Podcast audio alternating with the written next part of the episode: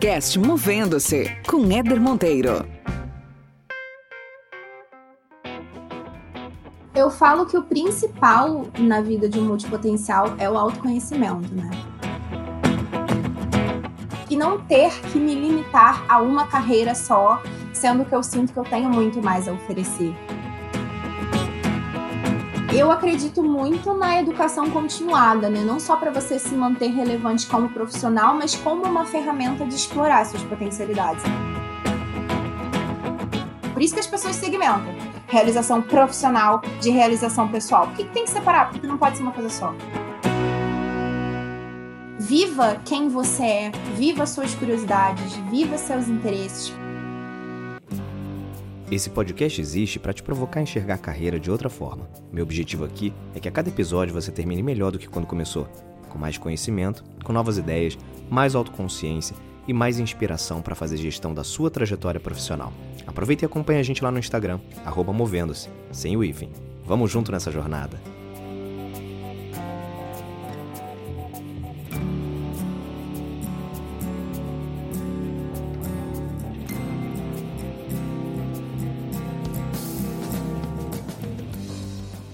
Muito bem, muito bem. Começando mais um episódio aqui no podcast Movendo-se, com muitos convidados, muitas convidadas, muita gente bacana que passa por aqui desde a primeira temporada. Estamos na segunda temporada com muito conteúdo de qualidade.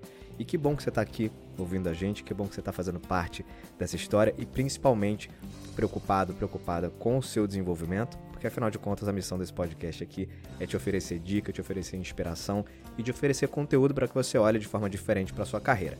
E eu tenho um tema hoje aqui para trazer para vocês que eu adoro, e aí eu escolhi a dedo uma pessoa aqui que eu já vou apresentar, que é o tema de multipotencialidade, que é uma discussão tão legal nesse momento de, de vida que a gente vive e contextos de carreira que a gente vive, que eu convidei a Ana Luísa para bater esse papo comigo. Ana, conseguimos finalmente. eu e a Ana, a gente está tentando aí já um tempão, marca, desmarca, não vamos fazer, não vamos, a internet ficou ruim mas conseguimos finalmente. Obrigado, viu, Sim. por fazer parte aqui do podcast Movendo-se.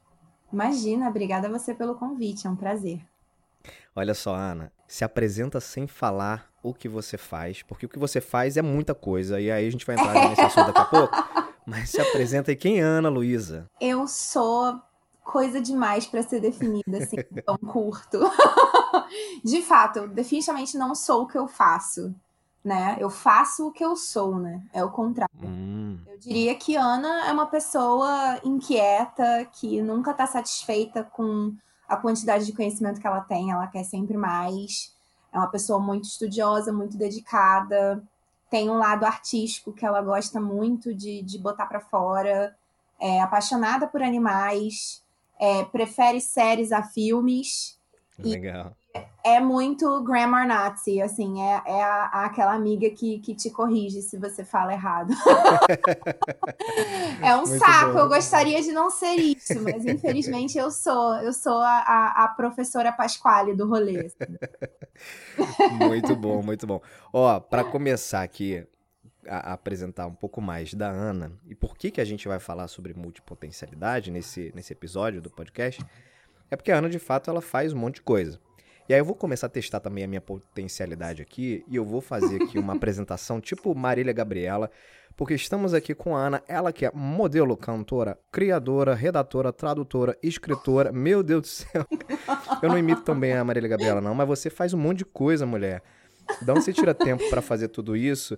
E já começando nesse assunto de multipotencialidade, o que, que é isso na tua vida? Assim, o que fazer muitas coisas e várias delas distintas o que representa isso para você na tua vida? Para mim, isso representa liberdade. É, eu sei que, que é uma frase muito chata, é, que a gente encontra muito, principalmente em bio do Tinder, uhum. mas de fato, quem se define se limita.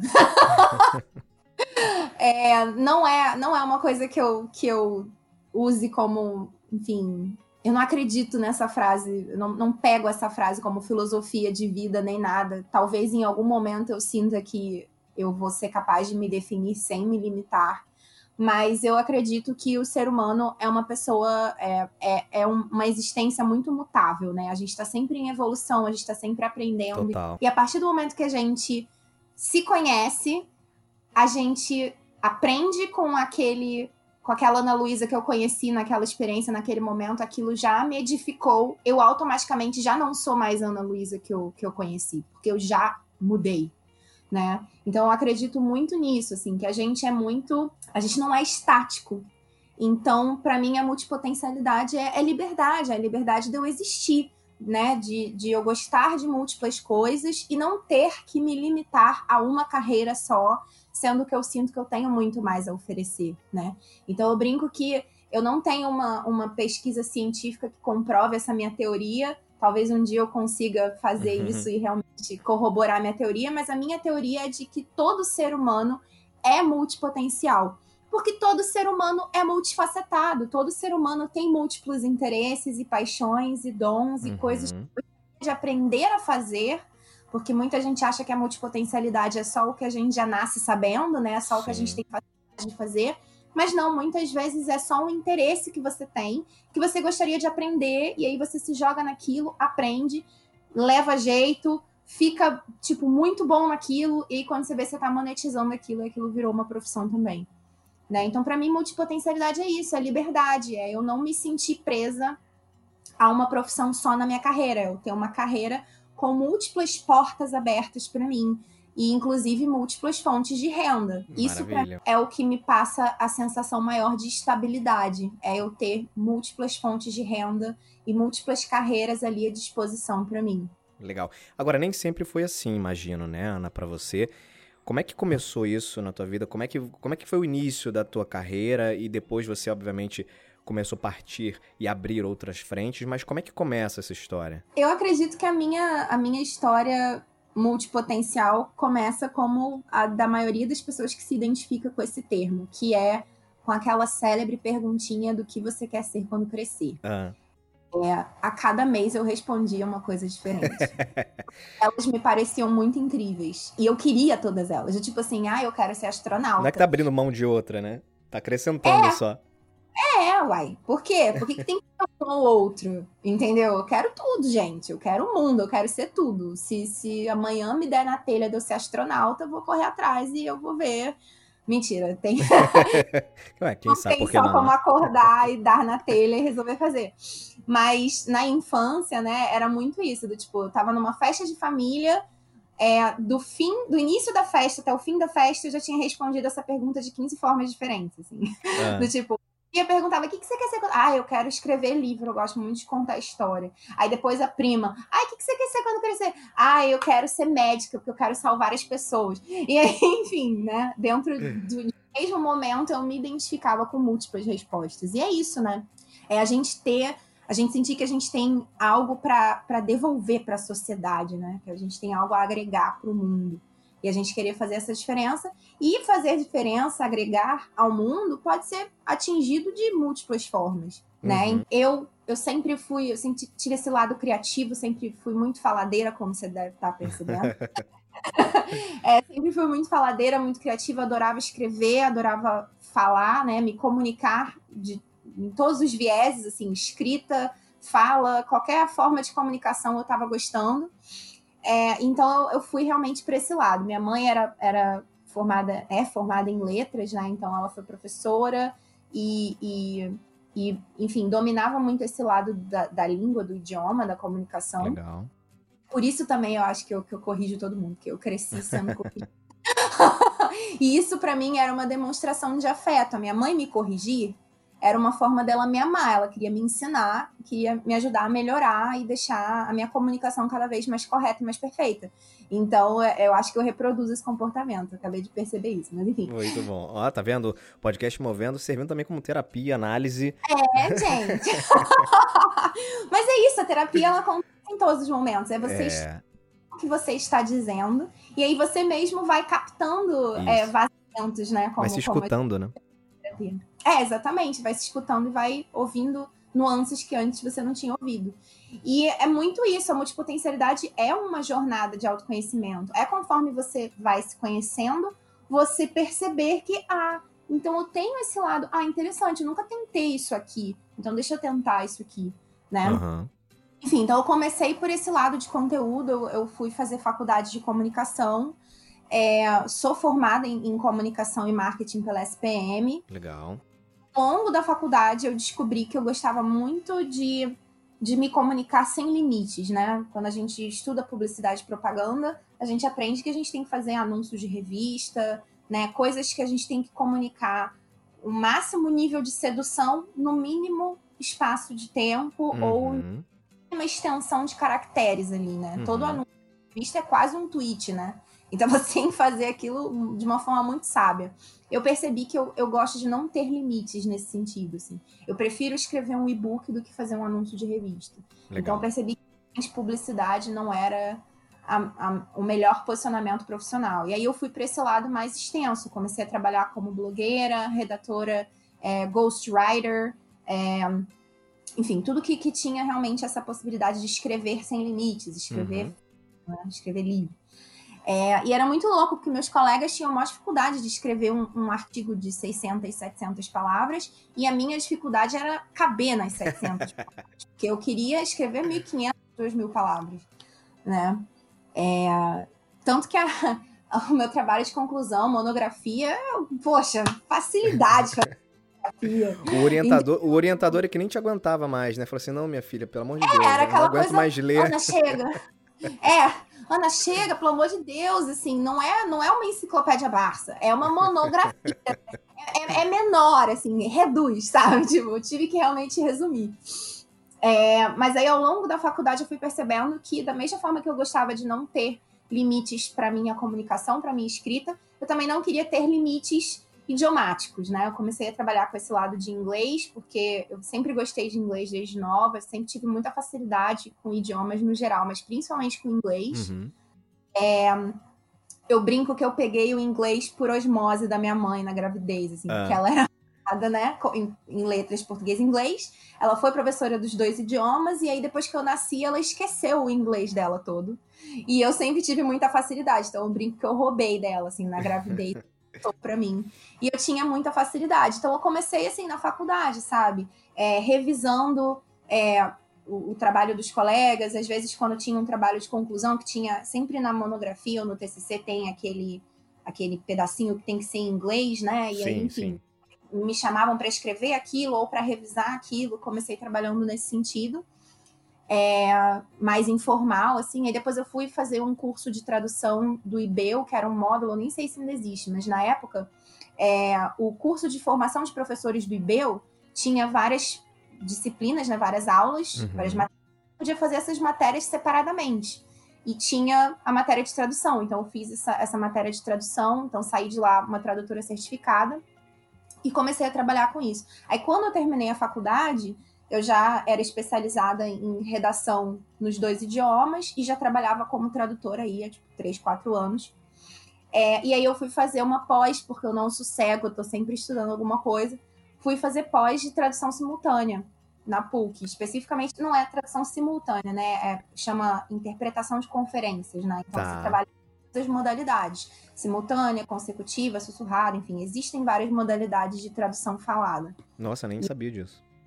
Pois é, exatamente. A gente conhece mais a tradução simultânea, por isso que eu falo que eu sou pós-graduada em tradução simultânea, para a pessoa entender do que eu tô falando, mas eu sei todas as técnicas. Entendi.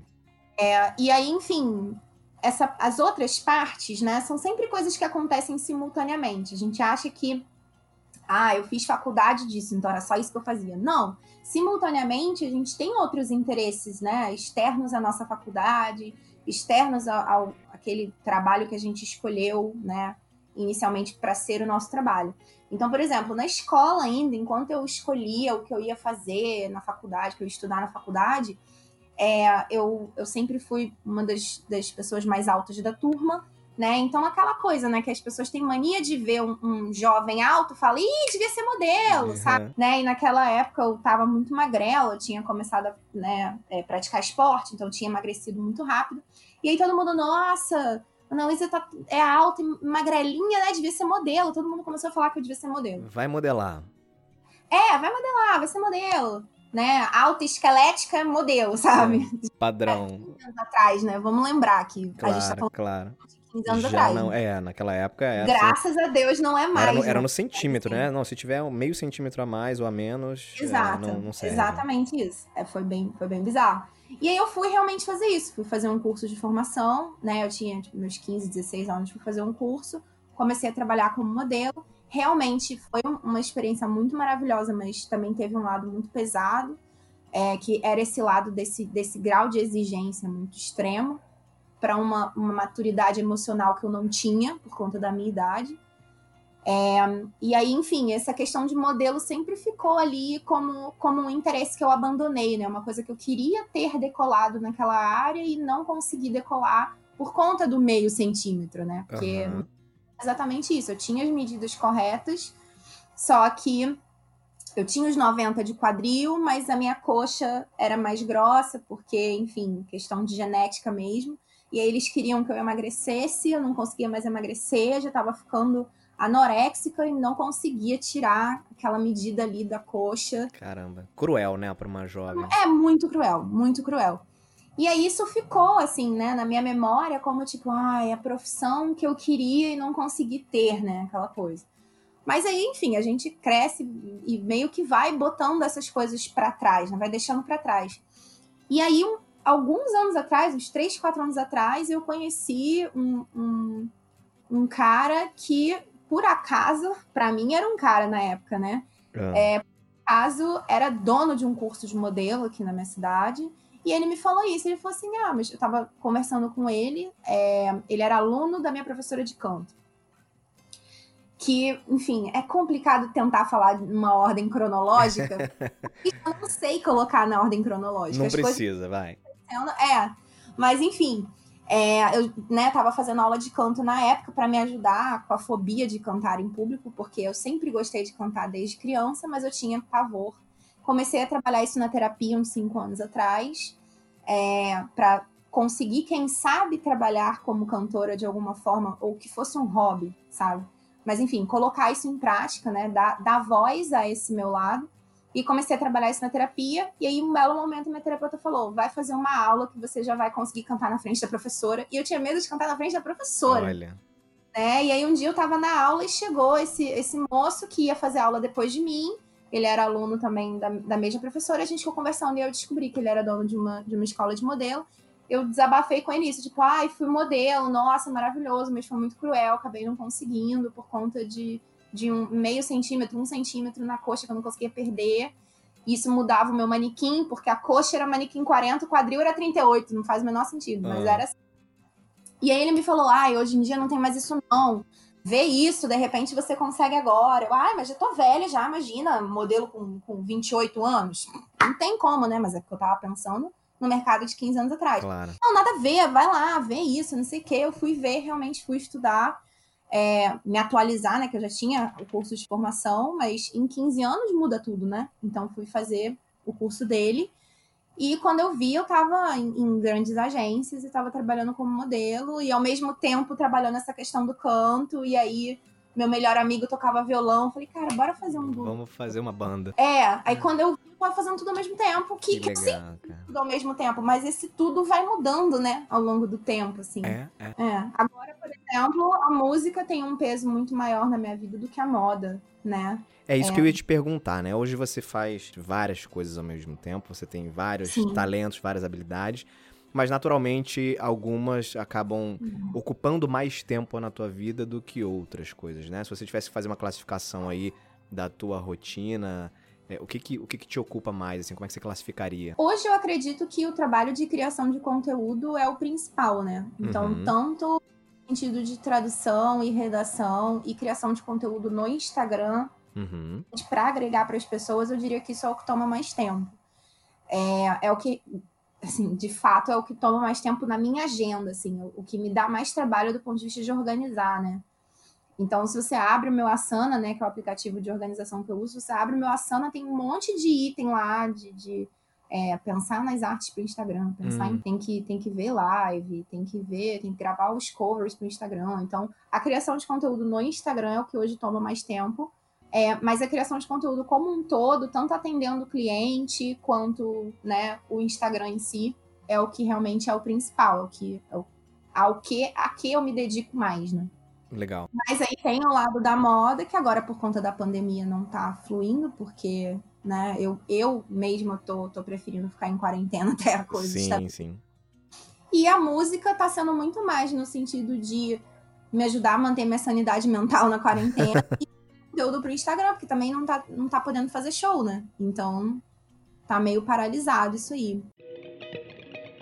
E aí, tá gostando desse episódio? Olha só, tem muito mais conteúdo no podcast Movendo. Se essa é a sua primeira vez por aqui, saiba que a primeira temporada tá cheia de bate-papos interessantes. A segunda temporada já começou também há pouco tempo, já tem muita coisa boa acontecendo. Se você tá ouvindo esse episódio pelo seu celular, dá um print aí na sua tela, marca a gente nas redes sociais, arroba Movendo-se, e não deixa de seguir a gente também lá no Spotify. Vai ser muito bom ter você parte dessa comunidade. Vamos dar sequência aqui.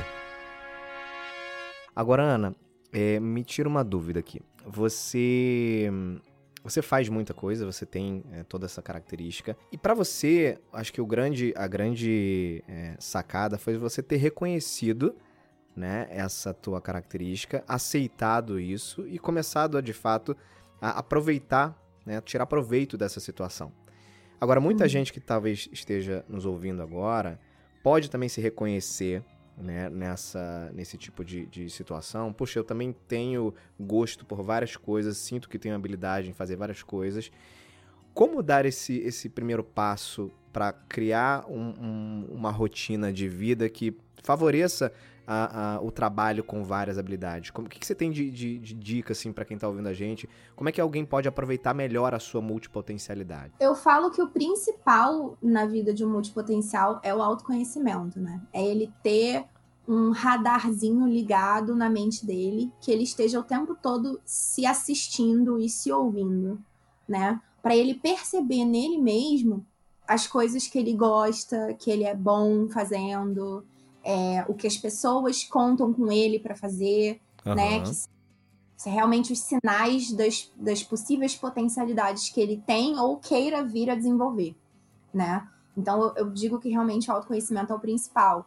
E tanto no sentido terapêutico, né, de estar num contexto terapêutico com um profissional qualificado que ajude ele a se conhecer, mas no dia a dia mesmo, assim, né, em todos os momentos, como eu, como eu falei, né, tava aqui falando, quando eu vi, eu percebi, ih, gente, minha mãe fazia isso. É, Não- é.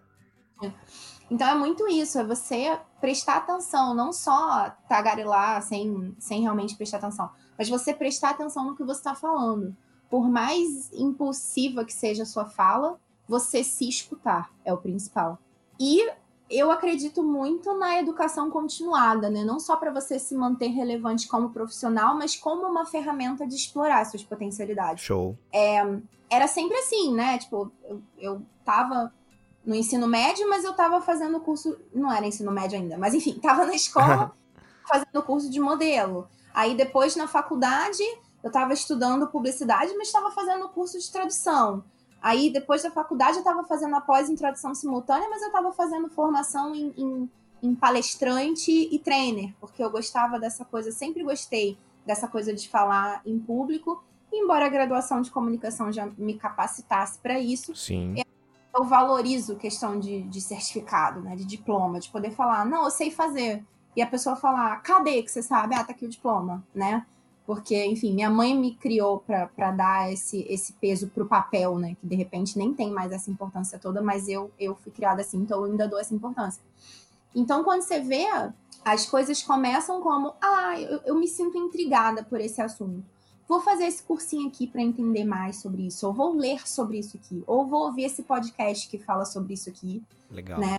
E aí aquilo alimenta esse interesse, esse interesse já é, alimenta essa curiosidade, e essa curiosidade vira um interesse formal, e aí aquele interesse formal vira um hobby, e aí aquele hobby, ao continuar estudando e consumindo conteúdo sobre aquilo e, e ao continuar edificando o seu conhecimento sobre aquilo, quando você vê, alguém te procura e fala, Pô, você sabe muito sobre vinho, né? Ah, Você quer me ajudar a escolher os vinhos que eu vou servir no meu casamento, sei lá? E aí, quando você vê, você encontra uma lacuna no mercado. Pô, não tem uma pessoa especializada em, em auxiliar os noivos a definir o cardápio de vinho, enfim. né? Exato, exato. Você cria um negócio, entendeu? Então, assim, Entendi. é sempre você tá de olho. que que eu, né, quais são as minhas curiosidades? Então deixa eu investir nessas curiosidades para ver em que, né, para que direção elas vão florescer, porque às vezes vai ser só uma curiosidade, vai ser só um hobby e você vai estar satisfeito daquele jeito. Mas às vezes o hobby você vai querer que, que floresça mais. É isso, é isso. Você me fez lembrar de, uma, de um episódio que a gente teve agora na segunda temporada, episódio 2 da segunda temporada, que foi com a Maria Paula que foi um barato conversar com a Maria Paula. E ela, a Maria Paula, ela é celebrante de casamento hoje em dia. Uhum. E eu me lembrei dessa história porque ela conta no episódio, né? Ela sempre trabalhou com, com no mundo corporativo, trabalhava com comunicação, marketing, etc. E ela começou uhum. a fazer em casamentos de amigos. É, uhum. celebrar o casamento de amigos, né? Amigos que já tinham, já estavam no segundo casamento, então não era casamento na igreja e tudo mais. E ela começou a, de forma é, carinhosa para os amigos, né, como um presente a celebrar como um hobby. Uhum. E isso foi tomando uma proporção na vida dela e as pessoas que foram assistindo ali aquelas cerimônias ficaram tão encantadas. Caramba, me dá seu cartão. Ela falou: Não, eu não tenho cartão. tipo, eu tô fazendo isso aqui, é. né, para os meus amigos. E ela começou a se uhum. ver num, num, num, papel novo e falou: Cara, eu, eu acho que eu sou boa nisso, né? E hoje ela é uma das mais requisitadas celebrantes que tem no Brasil, agenda mega lotada. E foi por uhum. acaso, ela descobriu essa, essa potencialidade ali meio que no, no acaso. E é muito legal perceber que é super possível a gente ter esse, esse olhar e começar a identificar, mesmo que não seja a partir do, do, da opinião dos outros, né? Porque isso também funciona muito, né? Quando as pessoas começam a te uhum. a apontar muito, pô, mas você é bom nisso, você faz isso bem, você não quer me ajudar nisso, naquilo mas não depender só disso, né? Fazer um exercício interno também e começar a entender, cara, o que que de fato eu sou bom, quais são as minhas habilidades, o que que eu faço Sim. de forma diferenciada. Sim, e nem tudo você já nasce tendo como habilidade, né? Como eu falei, muita Total. coisa como curiosidade e você vai alimentando. Então, por exemplo, lembra que no início eu falei que eu gosto de sentir que as portas estão todas abertas? Sim. Em abril, fui eu, porque elas nem eram portas, eram curiosidades. E ao deixar que essa curiosidade fosse o que ela tivesse que ser, porque eu acho que o problema, assim, o nosso problema enquanto sociedade, é que a gente gosta muito de rotular as coisas e achar que as coisas vão ficar ali para sempre contidas naquele rótulo, né? Por isso que eu brinco dessa frase de, de quem se define se limita, nesse sentido. Então eu vou definir isso aqui como curiosidade, acabou. Puf, tá taxada como curiosidade, nunca vai ser nada mais do que isso. Minha profissão, por outro lado, é essa aqui nunca vai deixar de ser profissão, vai ser essa daqui. O resto não vai poder me dar dinheiro e essa daqui não vai poder me dar prazer, porque as pessoas ainda associam trabalho só a dinheiro e Sim. não a realização pessoal. Por isso que as pessoas segmentam realização profissional de realização pessoal. Por que, que tem que separar? Por que, que não pode ser uma coisa só? Né? Exato. Então, eu falo muito de disrupção no Instagram por isso. É, é a gente adotar a disrupção como forma de mentalidade, a mentalidade disruptiva. É eu não querer que as coisas eu, eu dar um nome para as coisas e elas para sempre permanecerem daquele jeito. Não. É permitir que a disrupção faça parte da sua vida. É, é permitir, é aceitar que as coisas é, são impermanentes e usar essa impermanência a seu favor. Então, você tem uma curiosidade. Quem é você para dizer que aquilo vai ser para sempre uma curiosidade. Você não sabe, no seu processo de evolução, quem você vai ser daqui a três meses, seis meses, um Exatamente. ano. Exatamente também não sabe como essa curiosidade vai se transformar ao longo do tempo. Você pode até perder a curiosidade naquele assunto. Então, também se forçar a continuar consumindo aquilo ou estudando aquilo também não, não é necessariamente saudável. Deixa a coisa fluir, né? Se continuar sendo uma curiosidade, ótimo. Se virar uma coisa maior, ótimo. E se virar uma coisa menor, ótimo também. Também.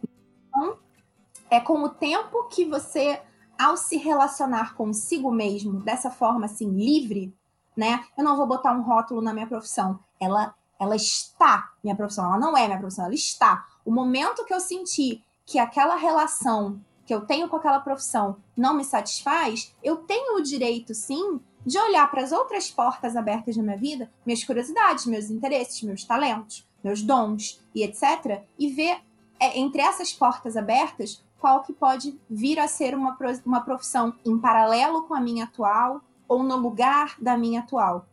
Entendeu? Então, Maravilhoso. Eu acredito muito nisso. Eu acredito muito nisso também, 100%. Que papo maneiro. Muito bom, Ana, ter você compartilhando tudo isso aqui com a gente.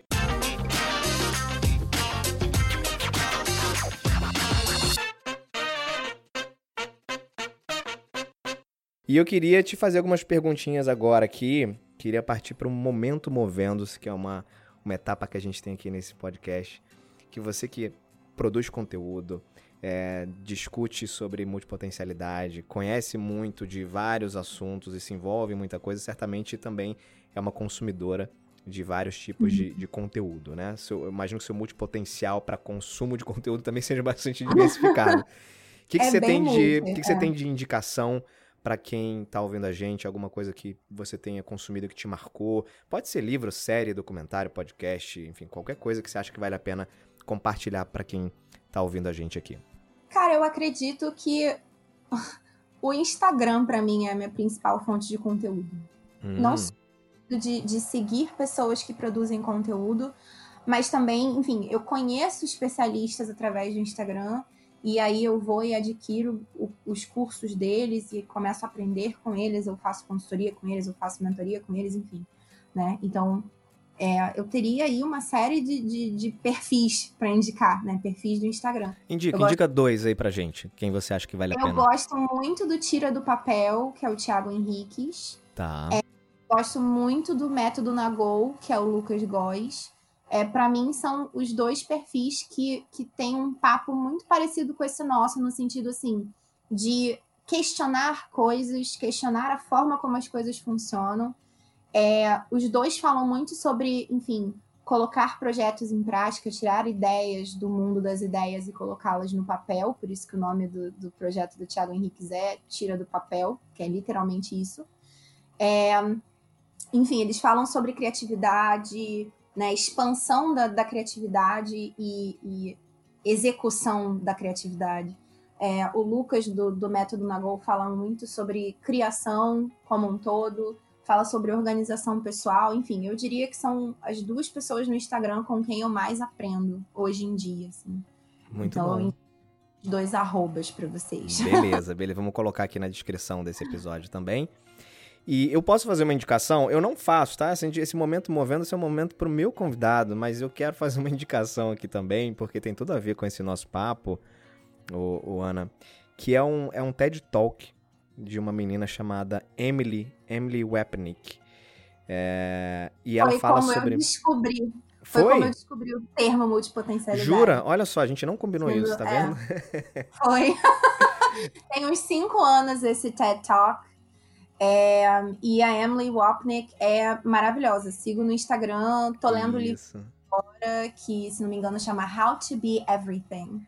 É, acho incrível, né? Como Muito ser... legal. Então, tudo junto, como eu falo. Vale a pena aí para quem quer explorar um pouquinho mais esse assunto de multipotencialidade. Vai lá no YouTube, procura lá pela Emily, multipotencialidade, tem legenda, enfim. Dá para aproveitar Sim. bem o conteúdo. São acho que uns 12 minutinhos ali de, de talk. Muito bacana e dá para se, se aprofundar mais. Querida, te fazer uma última pergunta aqui.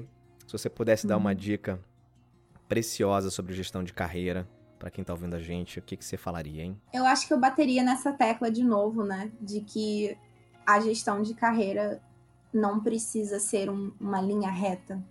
Ela pode ser uma árvore. Você Isso. começar uma linha reta e aquilo ir desabrochando para múltiplos galhos e esses galhos desabrocharem para múltiplas folhas e enfim, eu, eu, vejo a carreira muito dessa forma. Então não se limite, você que está ouvindo. Ei, você, pessoa, Não se limite. Viva quem você é, viva suas curiosidades, viva seus interesses, permita que essas coisas que são partes de você, né? Porque se algo estimulou sua curiosidade, é porque você se identificou com aquilo, aquilo te provocou de alguma forma. Tem algo a explorar ali, né? Então se permita, não se prenda aos rótulos, né? Não, não, não limite as coisas que você sente, que você sente que tem a oferecer, né? Viva, deixa fluir, deixa fluir e vai gerindo a sua carreira a partir disso, sabe? Sem rótulos, só deixando a carreira também se gerir sozinha, deixar a coisa fluir, você permitindo que essas coisas fluam. Maravilha. E, aí, que carreira pode ser uma coisa muito mais próspera e abundante do que você imaginava. Adorei essa, essa analogia da árvore, vou começar a usar, tá?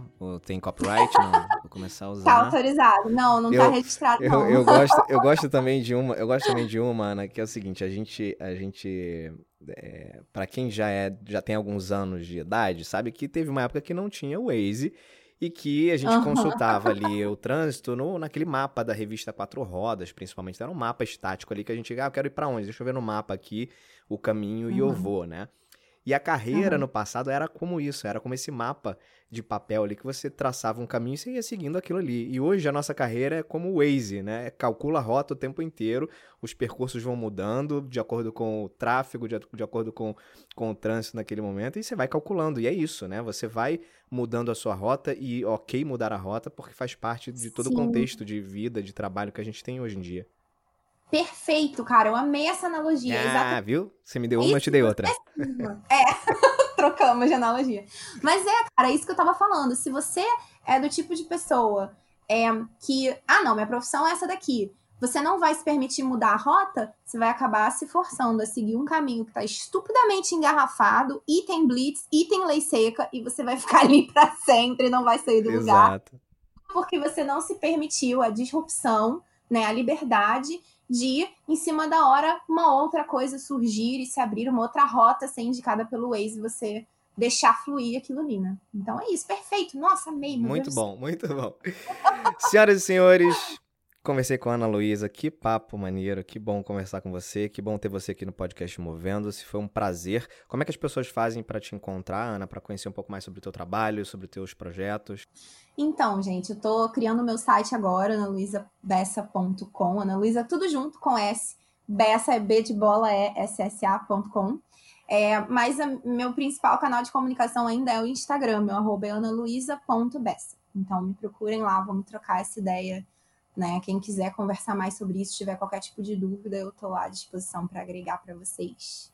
Fechado.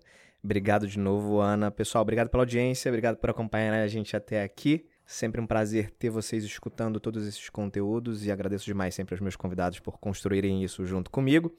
Se conectem também nas redes sociais lá do Movendo-se, arroba Movendo-se. Quem quiser também me mandar e-mail, mensagem, eder.monteiro, arroba movendo-se.com. Tem o site também lá do movendo-se.com. E é isso. Seguimos com mais um episódio daqui para frente, outras resenhas, outros bate-papos. Beijos e abraços. Até mais.